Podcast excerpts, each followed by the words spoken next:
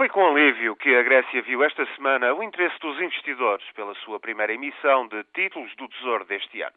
Foram subscritos 8 mil milhões de euros a 5 anos. E o prémio que espera aos investidores é goloso, supera os 6%. Um alívio, pois, em Atenas, já que o governo precisa de arranjar este ano 53 mil milhões de euros para cumprir as suas obrigações.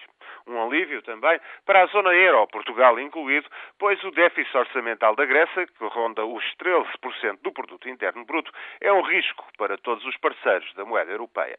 E agora os gregos viram-se para a China.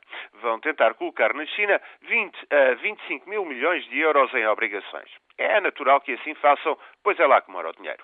As reservas em divisas de Pequim contam só trilhão, somam 1,7 trilhões de euros. Há, pois, liquidez mais do que suficiente para investir em lucrativos títulos do Tesouro de um Estado europeu em grandes apuros. E há outra razão ainda. A China precisa de diversificar as suas aplicações. A exposição ao dólar é demasiado grande. A China é o maior credor dos Estados Unidos. É Pequim que sustenta a dívida americana. Isso tem um preço, como Barack Obama tem vindo a sentir sempre que a China faz frente aos Estados Unidos. Mas é também uma condicionante para Pequim que se vê obrigada a sustentar o dólar.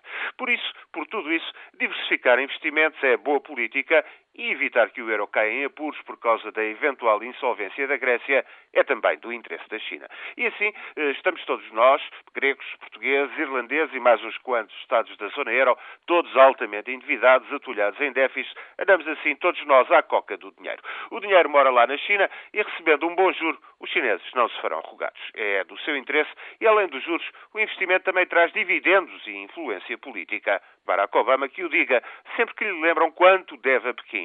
Deve isto, 790 mil milhões de dólares. Uma barbaridade.